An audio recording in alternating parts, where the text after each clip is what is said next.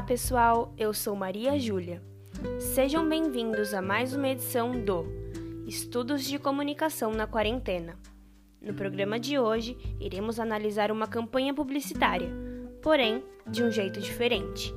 Vamos estudá-la a partir dos modelos teóricos funcionalistas, focando nas teorias e ideias de Harold Laswell.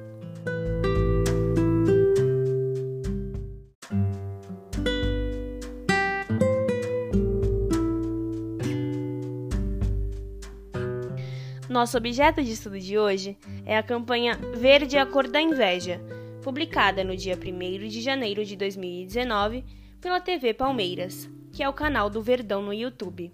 A campanha foi desenvolvida pela agência Bullet e lançada no início do ano passado para oficializar a parceria do Palmeiras com a Puma e lançar a primeira camiseta do ano, fruto dessa nova parceria.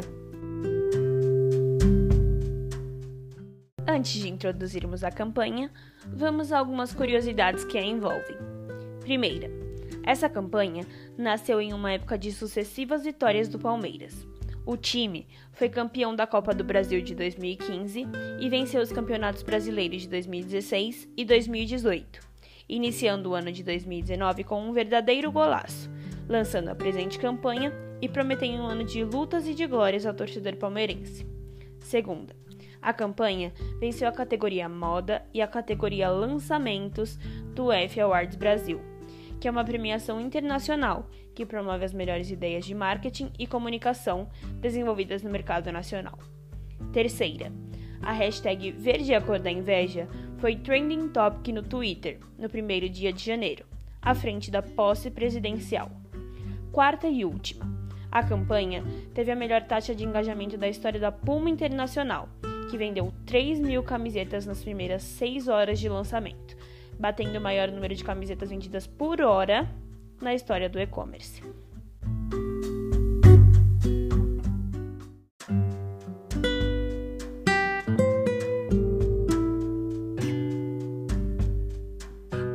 Para uma melhor abordagem, vamos agora escutar a campanha.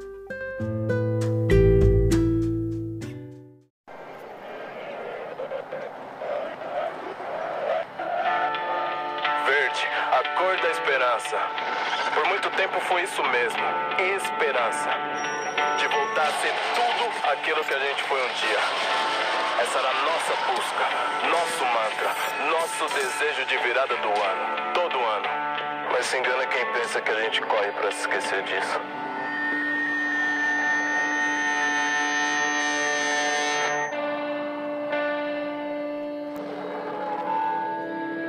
Esqueceu o quê?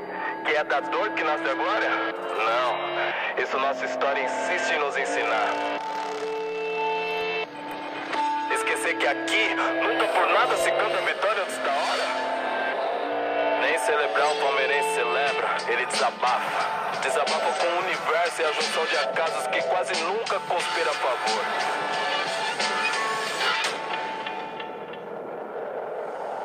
Desabafa com o microfone, com o relógio, desabafa até consigo mesmo, porque onde já se viu. Não tenta ganhar no grito. Eles gritam por aí que não conquistamos o mundo, mesmo sabendo que fomos os primeiros. Gritam que nossos títulos não contam, mesmo sabendo que tudo aquilo que sentiram a cada taça que perderam pra gente foi verdadeiro. Gritam que são mais apaixonados, que cantam mais alto, sem nunca ter chegado perto só pra comparar. Entre todas as cores desse mundo, verde é a única que eles não suportam, não vestem, não usam, não aceitam. E isso, meu amigo, é fácil de explicar. De uns tempos pra cá, a gente mudou o significado dessa cor. Verde não é mais a cor da esperança. Não, verde agora é a cor da inveja.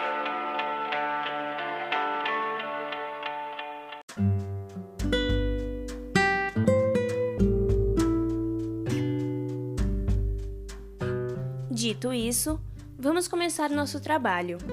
Mas como faremos? Bom, vamos colocar as teorias e ideias de Lazo sobre a presente campanha, para assim conseguirmos analisá-la a partir dos modelos teóricos funcionalistas do autor. Ele nos propõe duas coisas.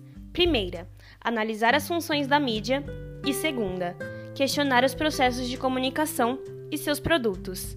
Começaremos com a segunda proposta. Faremos alguns questionamentos ao processo de comunicação que essa campanha representa. Esses questionamentos são estabelecidos pelo próprio autor.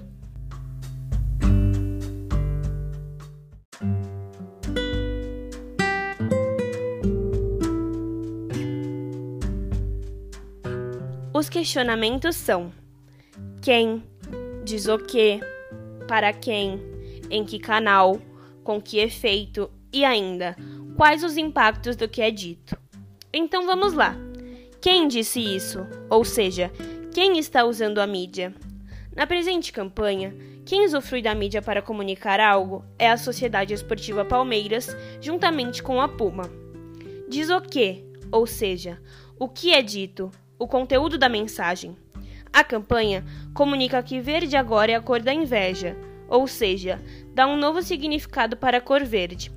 Além disso, contém provocações aos rivais, um pouco da história do Palmeiras e algumas características do torcedor palmeirense. Para quem? Ou seja, as audiências, com quem está se falando. A campanha dialoga em maior parte com o torcedor palmeirense, porém também chega aos rivais e aos amantes do futebol. Em que canal? ou seja, em que mídia essa mensagem está presente. A campanha foi publicada no YouTube, no canal TV Palmeiras e nas redes sociais do time, porém, também repercutiu em canais de televisão. Com que efeito? Ou seja, os efeitos que a mensagem quer passar e os efeitos que causou. A finalidade dessa campanha era de anunciar a nova camiseta do time e a nova parceria do Palmeiras com a Puma. O maior efeito que causou foi uma mudança no cenário de rivalidades do futebol, principalmente entre o Palmeiras e seus maiores rivais. A próxima pergunta está bastante ligada à anterior e questiona o seguinte: quais os impactos do que é dito? Ou seja, os impactos, as reações e as expectativas que essa mensagem causou. O maior impacto está ligado à mudança de cenário das rivalidades, como dito anteriormente. Porém, também houve um impacto direto com os palmeirenses, que se emocionaram com a campanha e criaram grandes expectativas para o novo ano e para a nova parceria do time.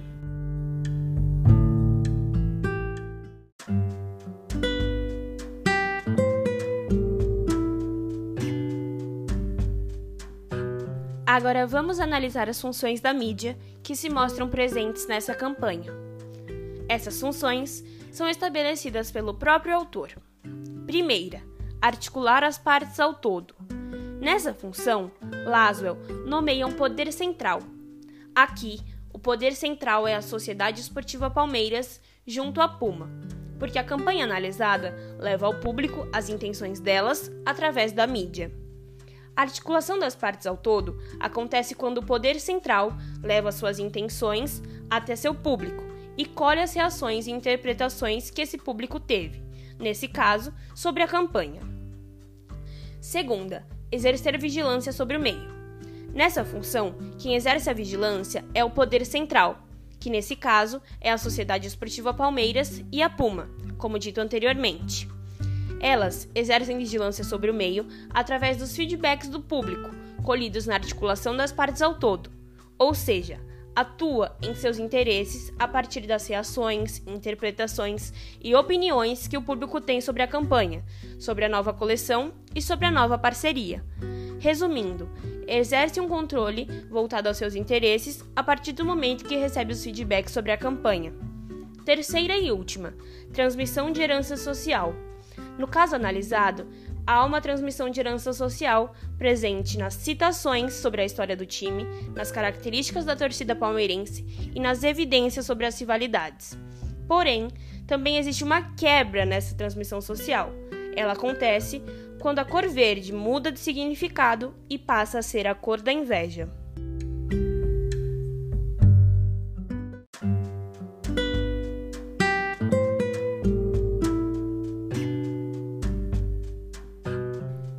Pessoal, vamos para a última etapa do nosso estudo de hoje.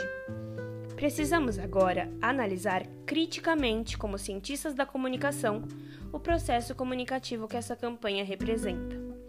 Vamos a algumas observações sobre isso. Primeira, A campanha trouxe consigo todas as inquietações e verdades do torcedor palmeirense, como se fosse a soltura de um grito que estava preso na garganta havia muito tempo. Segunda, a campanha é a divulgação da nova parceria e da nova camiseta.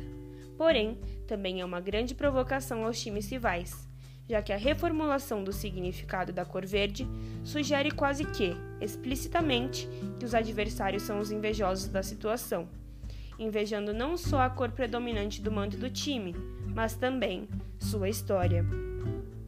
Terceira, o slogan da campanha passou a ser um dos mais poderosos argumentos dos palmeirenses em discussões sobre futebol. Com o lançamento dela, o argumento verde a cor da inveja deu um basta nas gozações e provocações feitas ao time e aos seus torcedores. Quarta e última. A presente campanha reforçou a conquista do Deca Campeonato Brasileiro do time. O título havia sido muito debochado e gozado pelos times e torcidas adversárias. Com isso, podemos concluir que a campanha Verde a Cor da Inveja simboliza um marco na história do Palmeiras e na vida dos torcedores palmeirenses. Mas, além disso, uma grande mudança no cenário das rivalidades no futebol, tanto entre times quanto entre torcidas.